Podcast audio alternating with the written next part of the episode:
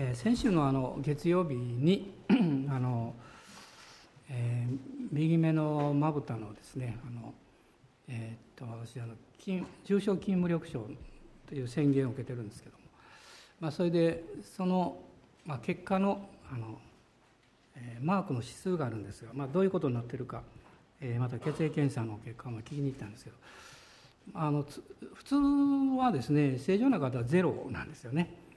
で去年の初めに初めて行った時に、まあ、7.7っていうことでで私はよくピンとこなかったんですけどもでそれから、まあ、3か月ぐらい単位でこう検査しておりますので、まあ、数値がずっと下がってきて、えー、前回が1.2まで下がったんですね。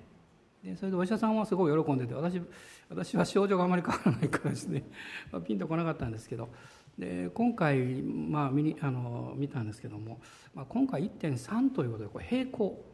まあそんな悪くもなってないんですけど、まあ、そんなにそれ以上良くなってるわけではないんですけどね。でやっぱりこう不便なんですよね。こう光が来たり疲れてくるとどうしてもこう右のまぶたがこう下がってくるもんですからあの読み書きがしにくくってですね。で、まあ、車の運転もねあのこう、まあ、片目になったりいろいろ両目になったりしながら運転しております。安全運転ですからどうぞ心配しないでください。で、まあ、そういう中でですね、まあ、今回、まあ、精霊学校の後期が始まってで、まあ、私があのちょっと力を入れてるこう聖書のこう重要教理ということであの三位一体論今回やろうということで、まあ、始めたんですけどでその準備のためにあのまあ進学校に使った時の本とかいろいろ引っ張り出しながらですねあのできるだけこう背景から話をしたいと。ただ単に距離はこうだということじゃなくてその背景からどういうふうにどうなったのかということをね。でもう本をいっぱい読みたいわけですよ。でもなかなかこううまく読めない。読むのがしんどいわけですね。で大体私はあの朝早くか夜だと大丈夫ですね、まあ、夜遅くまあずっとね読んだりするんですけども、まあ、その中で一つ発見したことがあるんです。でそれどういうことかっていうと、まあ、私は勉強するのあんまり好きじゃないんですよ。もともと性格的にはね。皆さんどう思ってるかどうか知りませんけど。そうなんですよ。でも今回もねあのまあいろいろこう努力しながら本を読んだり調べたりいろいろしてる中でですねふっと思ったのは私は自分が勉強するのあんまり好きじゃないと思ってきたけれども本当は勉強したいと願ってたんじゃないのかなということにまあなんか気がついたというか。あのそうでなかったらね途中でこう放棄することもできますし、えー、自分が今持ってる知識の中でやることもできるんですけどね。でもやっぱりなんか深いところにそういうものがあったんですね。でそれをまあ再発見しましてね。でそれであの非常に喜んでおります。喜んでおります。でおそらく皆さんもこういろんなことを考えて生活をなさってると思うんですがあなたが自分でそうだろうと思ってるあなたが必ずしもそうでないかもしれない、ね、もっと深いところに実はあなたが本当に願っていることがあるんだと思います。でその願いというものがあの神様の前にこう祈りとして届けられた時にそこから奇跡が始まっていくんですね、まあ、今日あのシリーズの2回目になりますけれどもあのソロモン王の祈りのところを、えー、もう一度見ていきたいと思うんですがそれを成し遂げた人物がこのソロモンという王様なんですね。第二歴代史の7章開いていただけますでしょうか。前回と同じです同じところなんですが7章の11節から18節のところです。まあ、そんなことでね私聖書も時々読み間違ったりしてねあのご迷惑をおかけしてるんですけど許していただきたいと思います。あの11節から18節まで一緒にどうぞ読んでください。第二歴代史の7章です。はい。こうしてソロモンは主の宮と王宮等を建て終え主の宮と自分の宮殿に対して実施しようとソロモンが思っていたすべてのことを見事に実現した。すると主が夜ソロモンに現れ彼に仰せられた。私はあなたの祈りを聞いた。また私のためにこのところを生贄を捧げる宮として選んだ。もし私が天を閉ざしたため雨が降らなくなった場合また稲子に命じてこの地を食い尽くさせた場合またもし私の民に対して疫病を送った場合私の名を呼び求めている私の民が自らへり下り祈りを捧げ私の顔を下へ求めその悪い道から立ち返るなら私が親しく天から聞いて彼らの罪を許し彼らの地を癒そう。今や私はこのところで捧げられる祈りに目を留め耳を傾けよう。今私は常しえまでもそこに私の名を置くためにこの宮を選んで性別した。私の目と私の心はいつもそこにある。あそこで結構です。はい。のソロモンという、まあ、王様。一番最初はあのサウルという王様ですね。それからダビデ。ダビデの息子の一人のソロモンが、まあ、3代目の王様になったわけですでこのソロモンという名前の意味は平和とか平安とか、まあ、そういう意味があります。まあ、彼は紀元前の971年から951年までですねこの王としての働きをしたわけですけどもあの紀元前ですねで前回のちょっと申し上げたんですけどもあのソロモンは、まあ、ダビデとこのバテシュバとの間に生まれた子供です。であのソロモンが罪を犯しましたそしてその最初にその時に生まれた子供は死んでしまったんですけどもでもバテシュバが産んだ息子がこのソロモンであったわけです。で神様はこのソロモンの前に何人もこのダビデの息子たちがいたんですけども彼を選ばれた、まあ、そこに神様の選びというものは私たち人間がですねあの私の先祖はこうだから私の家系はこうだから私の環境はこうだからというふうに考えるものとは違うということです。まあ、一つはっきり言えることはあなたはあなたであるということです。この子供が親の罪を負っていくわけではない。神様は一人一人を選ばれて祝福なさる。だから私たちがですねああ私はその先祖のことを考えたり自分の家計や環境を考えた時に、まあ、こういう弱点がありこういう弱さがあるそれはそういうせいじゃないかと思うかもしれません。まあ、確かにこの DNA の中に、まあ、性格的に、えー、関わっていくものはあるかもしれません。しかしあなたは神様の前に何の負い目も負う必要はないですねそういう面においては。神様はあなたをあなたとして選んでいらっしゃいます。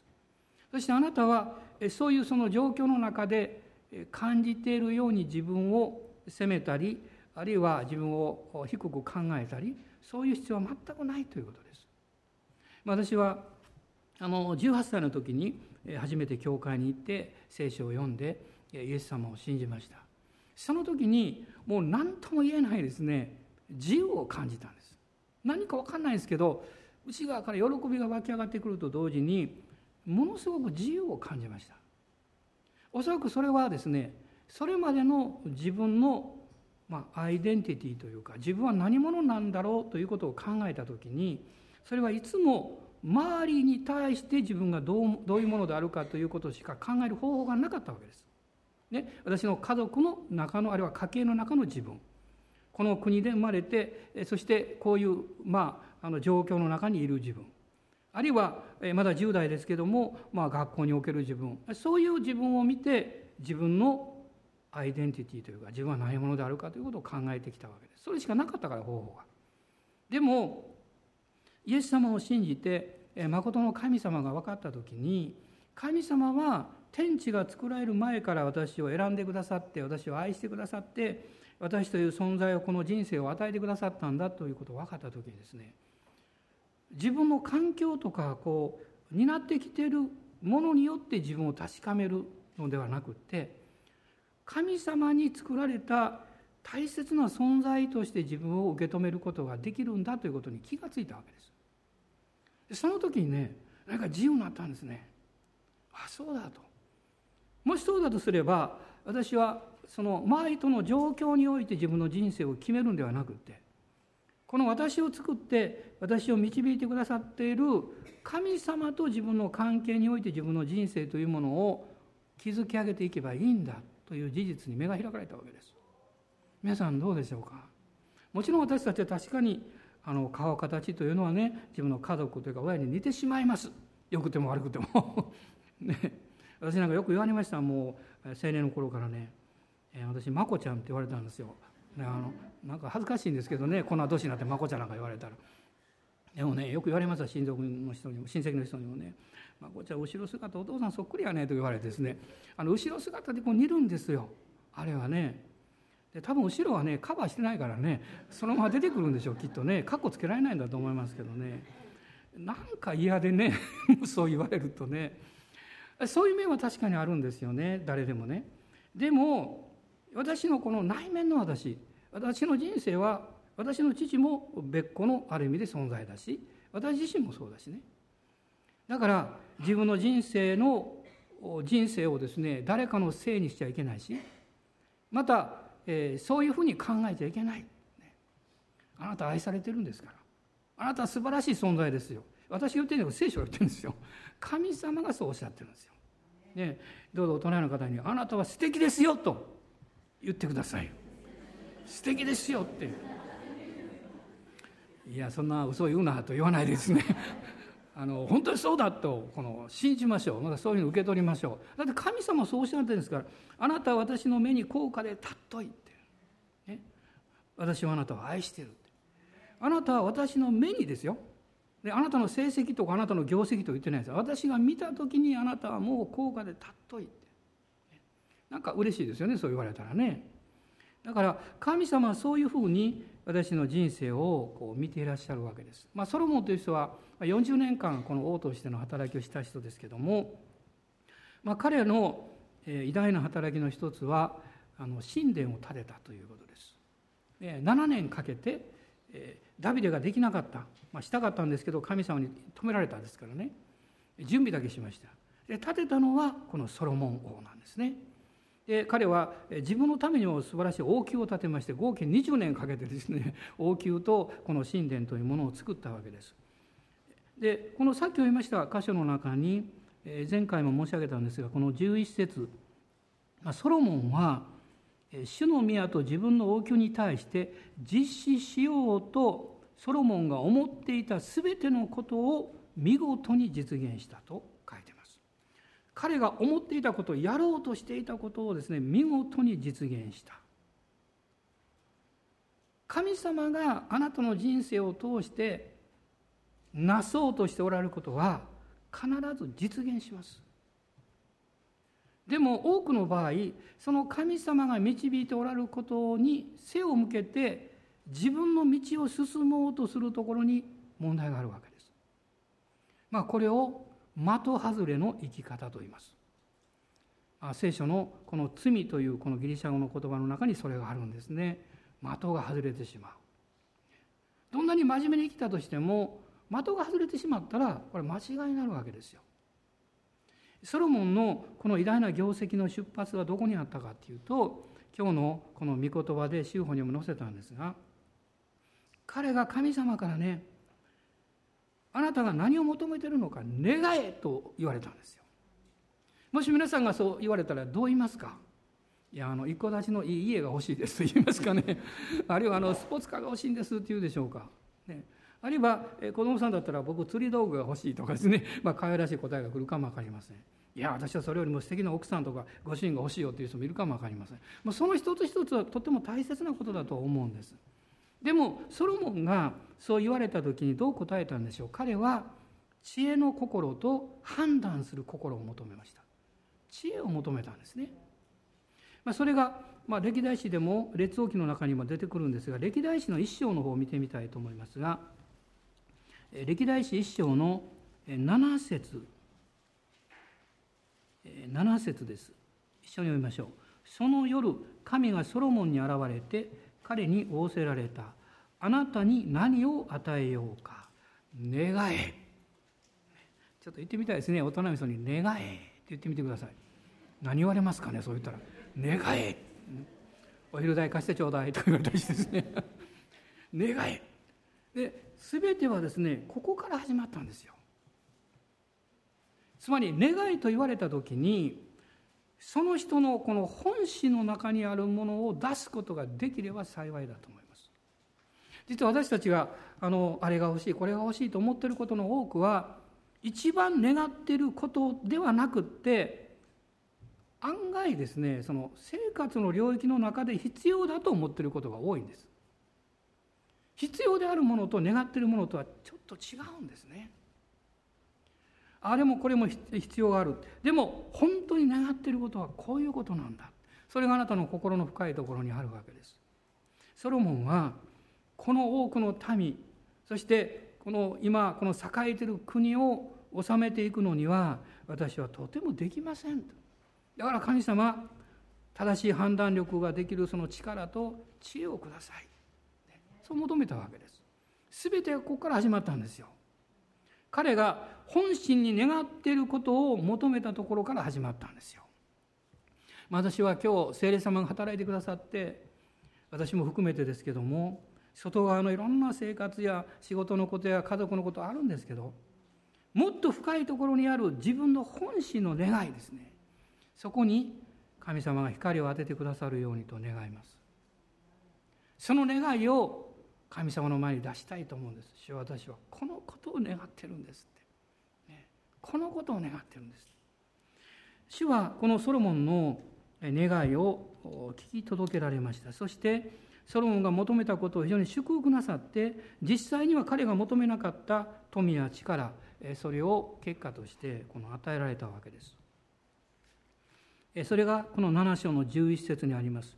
その知恵と判断力をいただいて彼が宮殿とそして主の宮を建立したわけですね。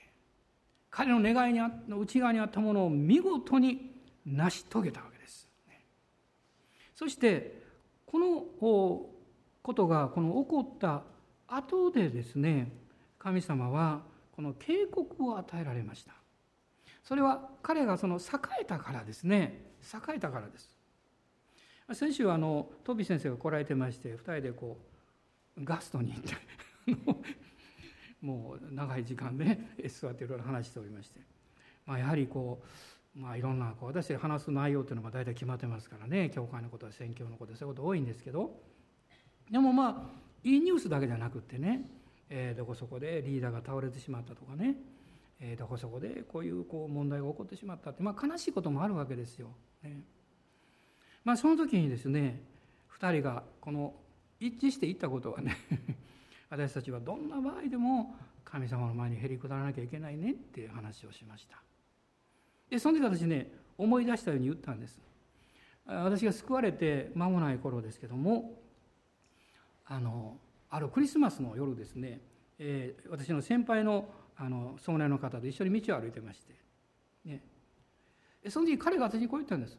福野君ねこれからね君は神様からたくさん祝福を受けるかもしれないけどどんな恵まれた時もねへりくだらなきゃいけないよって言ってくれたんです。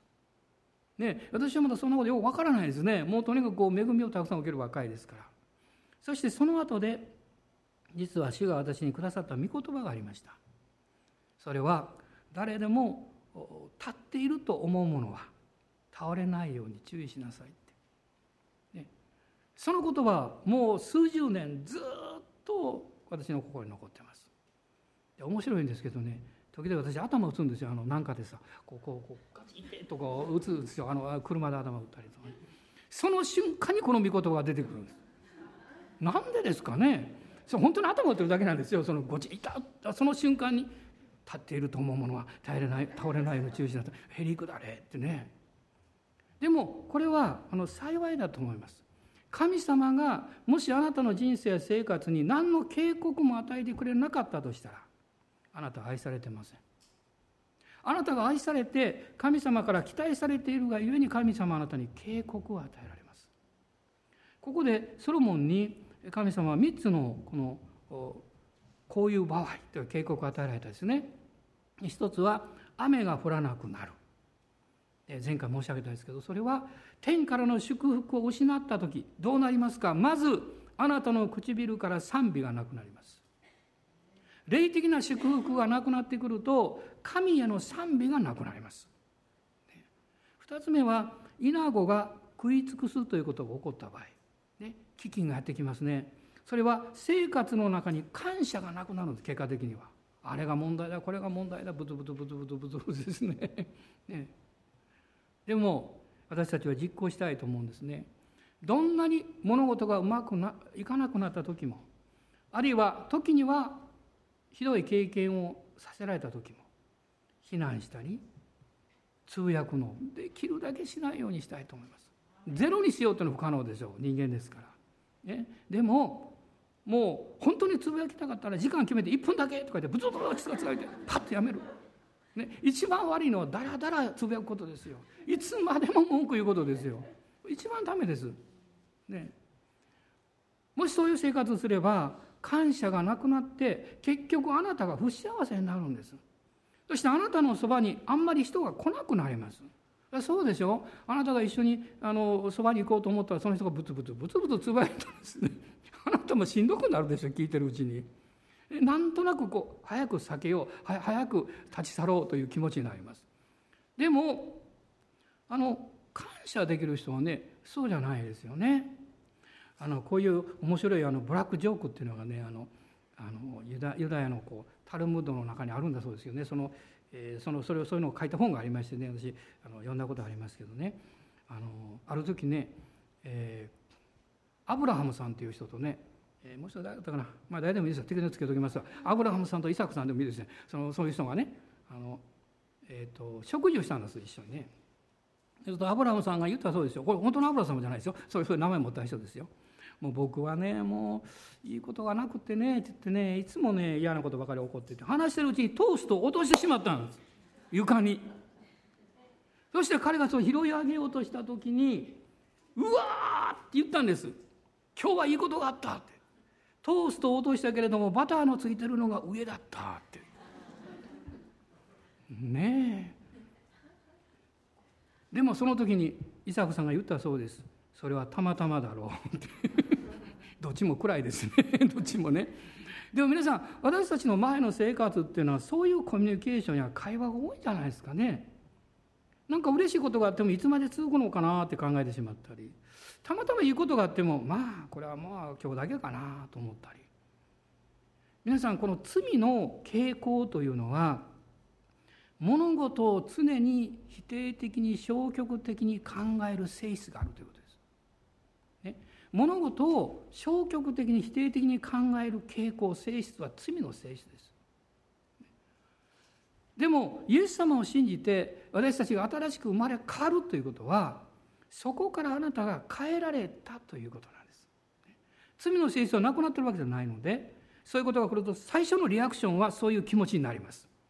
でもすぐにストップしてイエス様を見上げて私は変えられたんだ私は神様に感謝するんだ。もう辛いことや嫌なことや何か腹立たしいことが起こってくれば来るほど、ね、すぐに応答しないで少し時間を置いてそして神様感謝します、ね、主が良いことをしてくださるということを信じます。私の人生を稲子で食い尽くさせませんと決めるんです。どうぞ皆さんこの週ね稲子があなたの生活に入ってきた時に追っ払ってください。何を稲子食ってやるぞって。ね稲子って食べれますからね。あのだから稲子に食い尽くされるんじゃなくて稲子を食ってやろうっていうぐらいのつもりになってください。でハレルヤと感謝するんですよね。ありがとうございます、ハレルヤってもらったらね嬉しいですよね。あのもう一つは民に対する疫病と書かれていますけどまあ、それは人間関係が悪くなってしまう、まあ、もちろんこういう問題っていうのはあの誰でもあるわけですけどね。でもそれを長引かせてはダメです。誰かを責めてるから何かを責めてるから長引かせる。もう一つはそれによって何か自己満足しようとするからです。でも皆さんも分かっておられると思いますが人間関係が悪くって幸せな人なんか誰もおりませんよ世界中で。そうでしょう。でも、まあ、お金とか生活とかそういうことがたとえ苦しいことがあったとしても人間関係が良い人は幸せですよ。人間関係が悪いと最悪の状態です。まあ、外側は物があってもねあの嬉しそうなふりをしていても心の中ではいつもなんか不安があったり、ね、なんか暗闇があります辛いことがあります痛みがありますよ。それはまさに疫病のようなそれをストップさせるんですイエス様の知潮によって悔い改めてでストップさせるんですよそしてそのことについて神様がこの霊的な教訓を与えられた、まあこれが出てくるんですけども7章の14節でね主が4つのことをおっしゃったわけですね。一つはへりくだりなさいと。へりくだるというのは自分の義です。自我の正しさ、自分の考え方、自分のこうだと決めつけてしまう思いを十字架につけることです。これがへりくだることですよ。二つ目は祈りを捧げとありますけどそれは神様このね、この問題このあの思ってることをどうこうしてくださいよく考えてみるとねこれはあの私もそうですけどね一言じゃないですけどね自分の願あの祈ってる祈りの大半が自分の願いが叶うようにというところに結びつくことがほとんどなんですね。もちろんそういう祈りもあります。でも私たちが本当に祈らなきゃいけないことは何なんでしょうそれは自分たちがあるいは自分が今持っている問題や必要がの解決ではなくてそのことの上に神様の御心がどのようになされていくかということを知ることですよ。それはずっと続く幸いになるんです。自分の方法で問題が解決してもこれ一時的なものですよ。で私はあの訓練を受けた時によく言われました。問題がやってきた時に避けちゃいけないよって言われました。避けるとねある人は避けて環境を変えたりねどっかに行こうとすると逃げてしまうでもそこに行くとまた別の形で同じ問題がやってくるからって言われました、ね、避けちゃいけないって逃げちゃいけないんですよむしろその中で神様私は力のないものです。本当にあなたの助けが必要なんですよ。ということを祈りながら主よ私をこういうまあ悩みや問題の中に置かれたのであればあなたの御心は何なんですかってあなたは何を私の人生の上に成したいと願っておられるんですか。それを知ることができれば私は忍耐できると思います。それを見出すことができれば私は信じて耐えることができると思いますこれはそうだと思いますねですから神様の御心が何であるかということを知るそれを祈るということです3つ目は私の顔をしたい求めと書かれています。まあ、聖書で顔っていう時にこの神様の御顔という時にはこれは神様の臨在を表します。あるいは神様の栄光を表します。ですから神様の臨在の中を生活できるようにそのことを願うということです。状況やあるいは私たちが関わっている生活やそういうものが良くなるということは本当に励ましですよね。でもあなたのそういう状況の中に神様の臨在が望んでくるとあなたは最高に幸せになりますよ。あのトピー先生ねよくあのよくというかしょっちゅう「よっ!」とか言って言うでしょ。私ね正直に言うと嫌なんですよ。でねあの私先生大好きだからねあの親しいからねもうふてくされてね通訳してても言わないこと多いんですよこの頃ね先生勝手に言ってくださいみたいなね。あの先生も分かっててですねまあ彼はこういうタイプだからみたいなのでしてまあ許してくれてるんですけどあの、まあ、今週もね車の中で話をしていてねあのまあそれはねある時に天のお父様の愛が分かった時にもう自分は嬉しくって嬉しくってねそれを表現する音がその音なんだって彼は言ったんですよ。ね、でも彼がどんなに喜んでその表現しても私はそういう経験してませんからね。あの同じように真似るのはちょっと辛いわけですよ。ね。えだから分かってくださるでしょ？でもその理由が分かった時にすごく私はあの、まあ、共感したというかねああそうだったのかなと思いました。だからこれからはそういう音を聞いた時にああ喜びが溢れてるんだなってね。私は真似できなくてもいいからそういうふうに思うかなと思いました。皆さんやりたいですか？やってみましょうか。3はい。そう。上手な人がおります。はい、これから代わりにやってもらおうかなと思いますけども、ね、みんなそれで私たちはその嬉しいことがあった時に音を表現するんですよね。あの女性は男性よりもよく肩叩いたりしますよね。嬉しいとか言ってね男あんまりそうやらないですよね。あのなんかこう表現方法があるわけですよ。ね、表現方法が。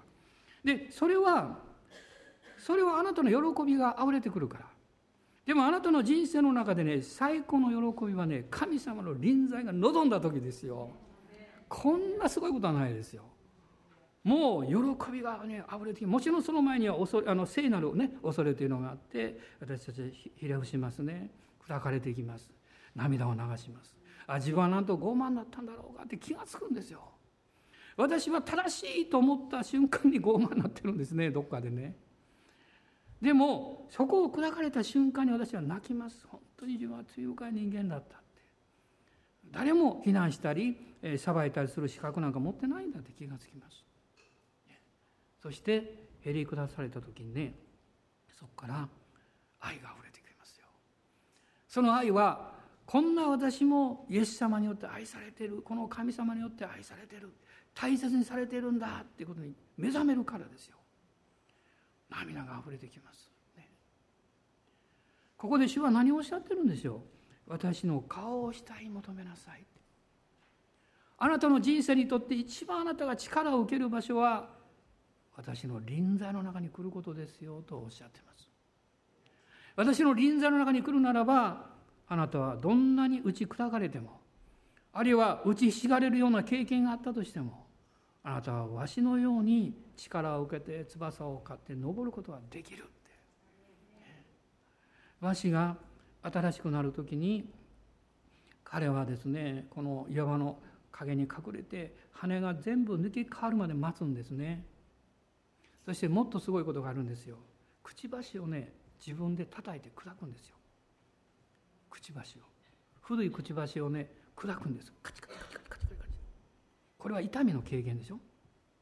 そしてその後で新しいくちばしが出てくるんだそうです。ね、くちばしも羽もそして視力も新しくなる。もう私そうなってほしいわ。その あの、ね、目も新しくなってねもうそしてこうわーっと飛んでいくわけですよ。もう外側においては、まあ、人間は残念ながら年齢とともに弱くなります、ね、これはやむを得ないでしょう。でも内なる人は強くなるんです。アーメン。感謝します。だからクリスチャンは年をとっても古びはしない。そう言ったらいいでしょうね。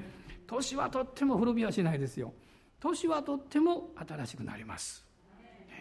ちょっと言ってもらっていいですか？年はとっても古びはしない。もう、はい、あんまり真剣に言うと腹立って怒られるかも分かりません。ほっといてくれとか言われるかもしれませんけど。でもねあのそうだと思いますね。毎日私たちはねリニューアルされるんですよ。リニューアルね。聖霊様がそうさせてくださる。付け加えておきますがあなたがつぶやいたり文句言ったり非難をしたり心の中に怒りを持って生活すれば急速に古びます。急速に。でも賛美して感謝して神に、ね、栄光を返すれば内側は新しくなりますよ。力が与えられます、ね、素晴らしいことですね。そしてもう一つは悪い道から立ち返れと書いてます。これはもちろん悪から離れようって意味なんです。でもそれには意味がある目的があるんです。つまりそれは言いたいことはですね神様がおっしゃりたいことは神様の祝福を受けることを妨げるところから離れようっていう意味なんですよ。神様あなたをね厳しく訓練して道徳的に良い存在に変えようとしてるわけじゃないんですよ。人間はこの地上の生涯の間やっぱり罪の性質とこれなくならないのでね罪人であることは変わらないんですよ。でも神様はあなたに祝福された人生を歩んでほしいんですよ。だからそういうものからあなたを隔てさせようとしたり、えー、妨げようとするそういうものから離れようって言ってるんですね。そうすればこのさっき言いましたね霊的な祝福がやってきて賛美と感謝と、えー、そしてこの人間関係いわゆる愛するということ信じるということそういう生活が豊かにされていくんです。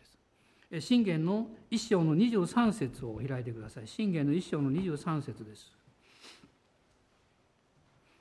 最近この御言葉が好きになりましてしょっちゅう私はこの御言葉を繰り返して自分に言っています。一緒にどうぞ。私の叱責に心を止めるなら今すぐあなた方に私の霊を注ぎあなた方に私の言葉を知らせよう。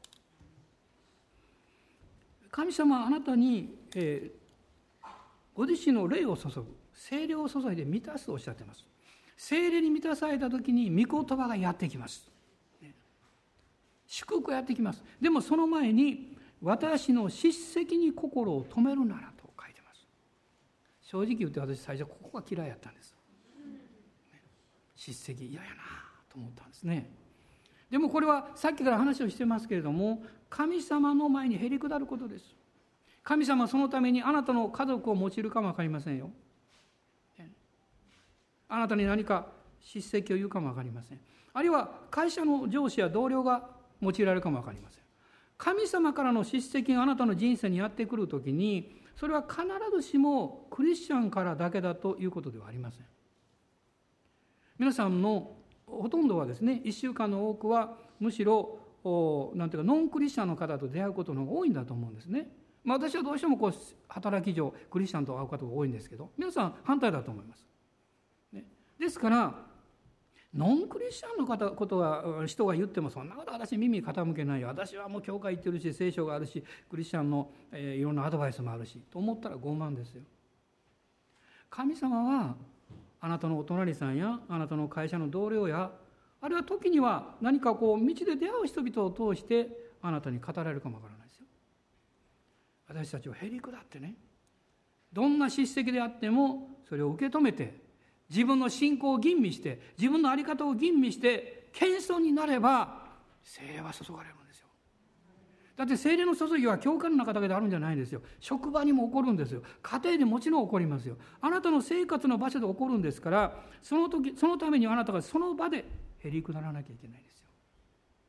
へり下って油注ぎを受けてそして御言葉があなたの中に働いてきた時にそこから実は次の導きがやってきます。へり下った人にもう開かないですけどイザヤ書の48章の17節です。私はあなた方に益になることを教えあなたの歩むべき道にあなたを導くと書いてます。御言葉によって私たちに導かれます。でもその前に精霊によって霊的な理解力つまりこれが神様の導きなんだということを理解する力が必要ですこれを受けるのは刑示を受けるわけですからね精霊の助けを受けるわけですからあなたは神の見前であるいは神の力強い見ての下でと聖書に書いてますが、ね、ヤコブ書とかペテロ書の中にそのようにへりくだらなきゃいけないんですよそうすれば聖霊様は喜んであなたを用いることができますあなたを導くことができます。えそしてこのもう一度この第二歴代史の7章に戻りたいんですけどもこの7章の14節の中でですね実は主がこの霊的指導を与えておられるその内容というものを考えますとこのいろんなことをこう考えさせられるんですね。今日は実はこのことをお話しようと思ったら序論でほとんど時間がなくなってしまいましたけどでもこれは何回も続けて話しますからね。あのゆっくり話させてください。ゆっくりね。でその一つは何かっていうと悔い改めです。この7章の14節の中に言ってるこの、まあ、全体的に見るとですねその一つのメッセージは悔い改めなさいということです。神への悔い改め。悔い改めるというのは全人格的な方向転換です。全人格的に生活全体を含めて方向転換すること。神の方に向き直ることですね。これは悔い改めです。その時に私たちはリニューアルされます。新しくされる。刷新されるわけです。まあこの旧約聖書では あの何度もですねあの立ち返るという言葉が使われています立ち返りなさいあるいは帰りなさいと言われていますまたこの新約聖書の中では心の転換ということが何度も語られています。まあ、そういう言葉ではありませんけどもそういうふうにこの切り替えることをこの語っています。まあ、旧約の一箇所だけ読みたいと思いますがイザヤ書の55章6節と7節を開いてください。イザヤ書の55章の6節と7節です。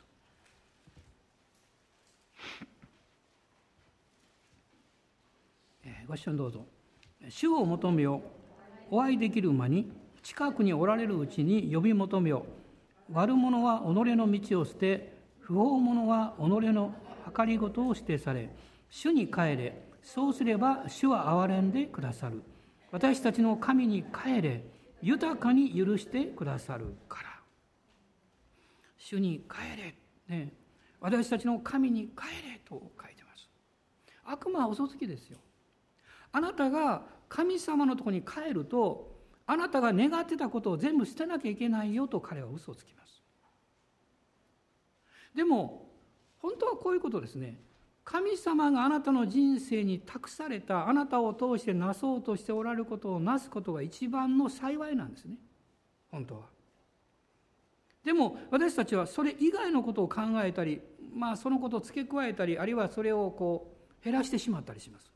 人間の性質そういうものを持ってます。そしてそれが最高だとこう思い込んでしまうんですよ。実は敵の欺きの一つはあなたが感覚的にあるいはあなたが何ていうか自分の考えや気持ちでこれが最高だと思ったことを思い込ませるということなんです。そのことを思うことは別にいいんです。思い込むとそこから変えることはすごく難しいんです、ね、思っても間違ってると分かればすぐ変えたらいいわけです。でも思い込んでしまうとなかなか変わらない。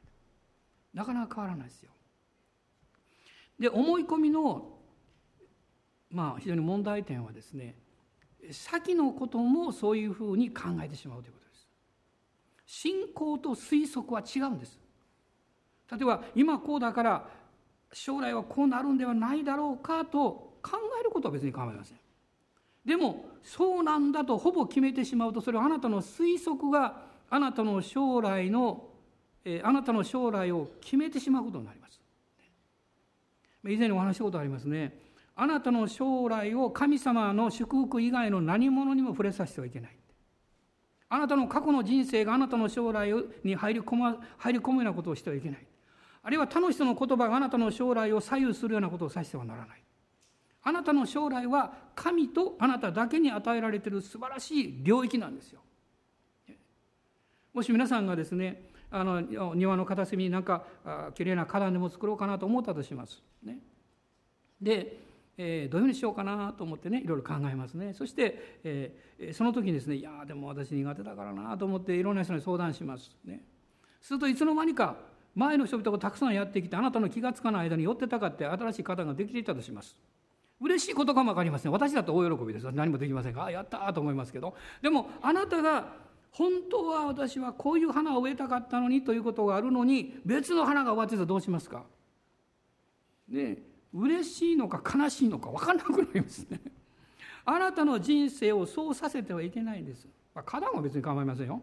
でもあなたの将来の人生をあなたの過去が支配したり他の人の考えや意見が支配したりあなたの将来に対する推測が将来支配してしまうと神様があなたの将来を本当に祝福しようとなさっているのにその場所を他のものによってもう占領されてしまうことになります神様ヨシュアに言いましたねこの約束したされているその地をね勝ち取れとおっしゃいました私たちは実は毎日毎日自分の人生の将来というものを神様の祝福によって支配していただくために勝ち取っていかなきゃいけないんですよ。アーメンでしょうか？あなたの将来は神があなたを祝福してそれを満たそうとしておられる将来なんですよ。アーメン感謝します。あなたの過去やあなたの先祖やあなたの能力やあなたの状況によって支配されてしまったらどこに神様の恵みを受け取れる場所ができるんですか？そうなっちゃいけないんですね。そうなってはいけない。ですからへり下るということがとても必要なんです。神様のところにですから変えるということはあなたの願いを失うことではなくってむしろあなたの本当の願いを発見することです。あなたがへり下って白前に出るとあなたの本当の願いがどういうものであったかということをあなたは見出せるようになります。悔い改めっていうのは実は新しい生き方をあなたに与えるんですね。あなたの生き方です。まあ3つのことを申し上げたいんですが、えー、そんなに時間もありませんから、まあ、あの3つ言っても1つで終わるかも分かりませんけども。まず1つはですねあなたの人生の方向転換。あなたが悔い改めた生き方をするということはね方向転換することですよ。ただ皆さんの中に例えば自分でもこれはやめたいなと思ってることがある。でもなかなかやめられない。そういうことあるんじゃないですか？あるいはこういうふうに変わりたいと思うんだけれども他の人はうまくいったかも分かんないけどなかなか自分はうまくいかない。そしていろんなことを考えて振り返ってみるといろんな問題の根っこはねいつもそこに戻ってしまう。そこに戻るともう自分が嫌になってもう自分に何か愛想を尽かしてもう自分なんかどうしてもこうなれないんだともう思い込んでしまって結果的に自分の将来自分の未来に対して希望を持つことができない。あるいは大胆に信じることができない。ヨハネは言ってますね。その第一ヨハネの手紙の中で。もしあなた方に心に責められるところがなければ、何でも願うことを求めようって。でも責められるところがあるとそうできないっていうんです。神様はあなたがそのようにもし多少なりともあなたの人生についてそう考えたり思い込んだりしている部分があったとすればあなたを方向転換させられます。方向転換です。私はできるようにしていただくことができる。変な言い方ですね。できるようになるということです要するに。私は変えられるんだということです。私は自分の力ではなくてイエス様の皆によって変えられるんだということです、ね、これはね確信持って言いたいと思うんですよ。と大人の方におっしゃってください。あなたの人生は素晴らしく変えられますって。あの素晴らしくに力入れてくださいね。特別にね。素晴らしく変えられますってね。そうなんです。のルカによる福音書の15章のあの宝刀息子のところを見ていつも励まされるんですね。彼が一番変わったのは何なんでしょう？彼はお父さんからもらった財産を全部失いました。ね、一つの変わった点は無一文になったということです。ね、でももっとすごいことが起こりました。彼とお父さんとの関係が変わったんですよ。今までは血縁関係においては息子でしたけど霊的な理解においては息子ではなかったんですよ。ね、悲しいことです。お父さんはそれを知っていたんです。だから彼に目覚めてほしかった。彼が自分の息子であるということに目覚めてほしかった。でこの宝刀息子はそのことに気が付くんですね。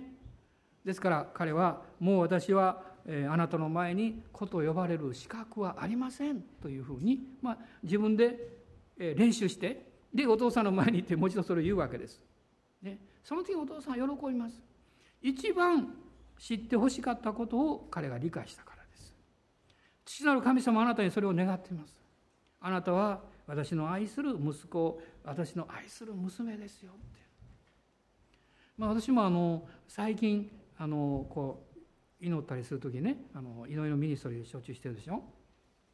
以前よりもね祈るとそういう気持ちが出てくるんですね。だから思わず言ってしまうんです。ね私の愛する息子よってね。愛する娘よ。ね、そういうふうに呼びかけるように主が導かれるんです。からそういうふうに祈ること多いんです。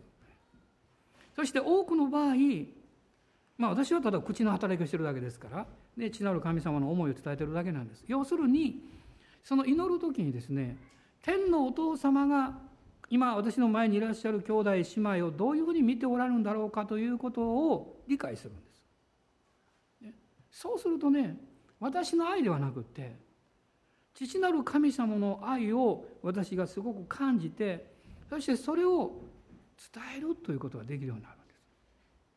そうするとこの祈られてる人たちもそれを受け止めてまあ時には涙したりあるいは喜びがあふれてくるという経験を多くなさるんですね。で私はそういうこの祈りのミニストリーをしながらまた別の面でこう考えるんです。私もそうなんだ私たちはいつも、ま、周りの人たちがどう考えどう見ているかということをこう意識しなきゃいけないような生活の中に置かれています。ね、一人になってもあさっきはどうだったか昨日はどうだったかという思いがね振り返ってくるあの蘇ってくるんじゃないですかね。でも忘れてはいけないことはあなたの周りがあなたの家族があるいはあなた自身があなたの人生をどう見ているかという以上にあなたを愛してやまない天のお父様があなたをどうご覧になっているかということを考えることです。方向転換するというのは実は右から左左から右じゃないんですこれは。聖書の言ってる方向転換は右左ではなくて上下なんですここしか見えなかったあなたが上を見るということですあなたの物事の見方いろんなことの中で上を見上げるということです主を見上げた時にああ別にこの状況を無理に変える必要はなかったんだと気がつきます。神様の計画はこの状況よりももっと広くて大きい。ですから主の時が来た時に主の導きが来た時に主がご自身の計画と導きを必ず成し遂げてくださる。ソロモンはその思いの中に与えられた願いを全てですねもう見事に成し遂げました。この1週間私たちが神様から導かれているどの部分を実現させていくんでしょう。楽しみです。楽しみです。そのために朝起きてまず祈ってください。主よ今日あなたの導きは何でしょう。私は仕事も学びも、え、自分の奉仕も一生懸命やりたいですって、ね、あるいは私に休みが必要ならならば休む時間をくださいって。神様の思いを自分の思いとして受け取っていく時に私たちは自分の思いとは違ってくることも多いですけど失望することはありません。御言葉は言っています。主に信頼する者は決して一緒にどうぞ失望させられることはありませんと書いてます。アーメン。どうぞお立ち上がりください。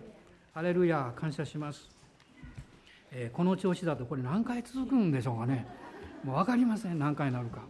もうこのソロモン王の祈りをずっとやっていきますからね。はい。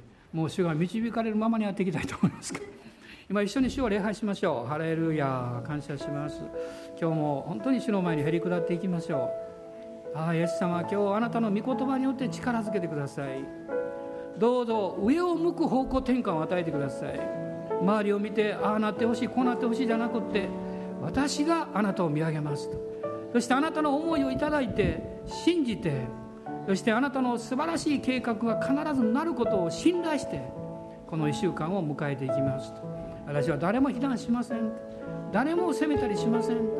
私にはそんな資格はありませんから。でも愛します。信頼します。親切にします。優しく接していきたいです。神様どうぞあなたの愛を豊かに注いでください。イザヤ書の中で主は豊かに許してくださると書かれていました。私どういう意味なのかと思いました。豊かに許すってどういうことなのかなと思いました。まだ十分分かってないと思うんですけどいろいろ調べましたけどやっぱり豊かでした。それ以外のことはないですね。もうそこはですね何かそこには形だけじゃなくって人格というかあったかさというか広さというか深さというかそういうものが表されてるんだと思います。神様あなたにただ単に事務的に許すとおっしゃっていません。あなたを愛して許すとおっしゃってるんです。あなたの人生を受け入れて許すとおっしゃってるんです。私はあなたの人生を愛おしいと思う。あなたが一人で孤独を感じる時あるいはうめきやどうしてこうなんだろうと嘆く時あなたは一人じゃありません。主はご覧になっています。そして主はあなたと共にいらっしゃいます。そして父なる神様はその心を痛めていらっしゃいます。私の息子や私の娘を。私の心とあなたは一つなんだといつもおっしゃいます。ですから私はあなたを豊かに許すんだ。あなたが私のところに帰ってくる。それが最高のことだ。イエス様の皆を賛美します。今自由に祈りましょう。主をあがめましょう。威厳で祈られても構いません。今主をあがめましょう。ハレルヤ。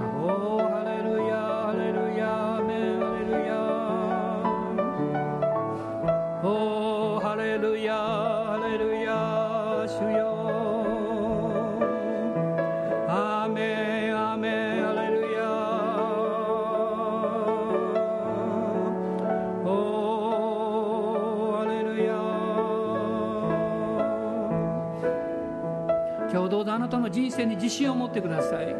他の人と比べないでください。他の家庭と比べないでください。他の人々と比べないでください。神はあなたを選ばれたんです。あなたは愛されてるんです。あなたは自信と確信を持って主の御前を歩いてください。私の人生を通してしかなすことのできない計画を神様あなたはお持ちでしょうと。だから私は喜んで従いますと。そのように確信を持って歩んでください。主は力をくださいます。アーメン。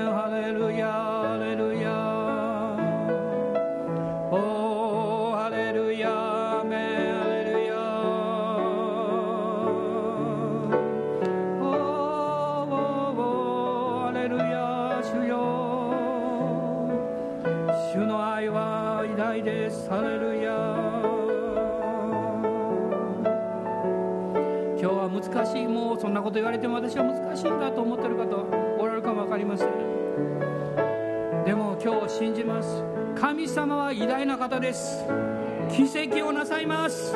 信じる者と共に働く偉大な見業を表してくださいます。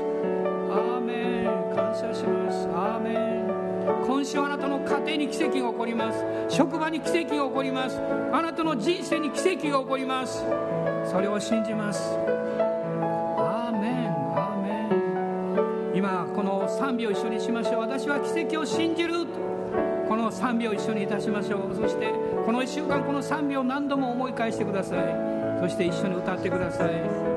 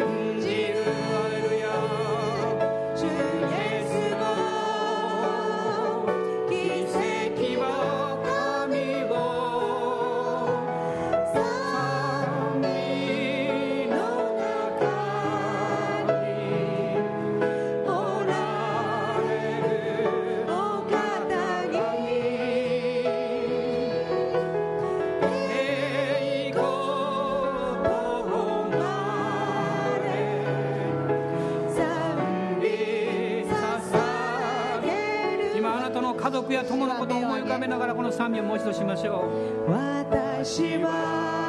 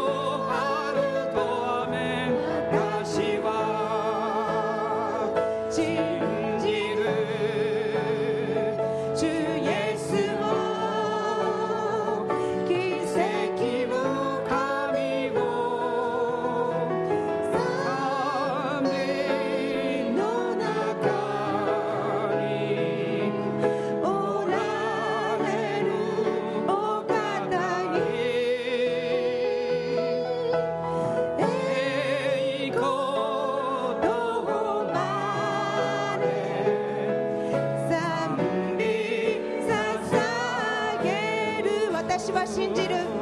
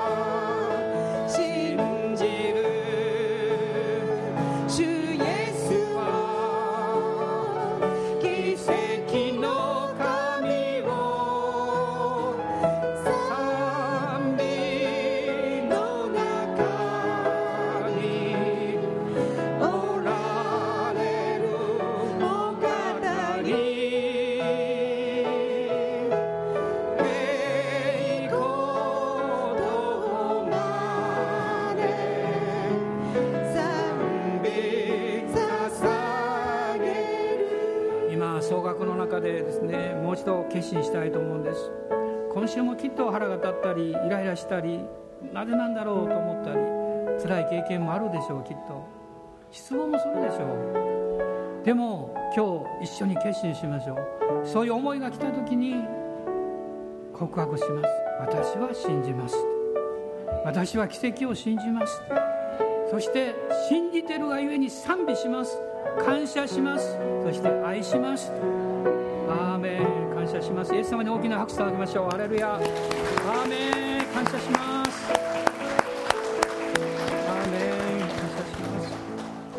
えー祝祷いたします。私たちの主イエス・キリストの恵み父なる神のご愛精霊の親しき御交わりが私たち一同と共にこの新しい週一人一人の上に豊かにありますように。アーメン。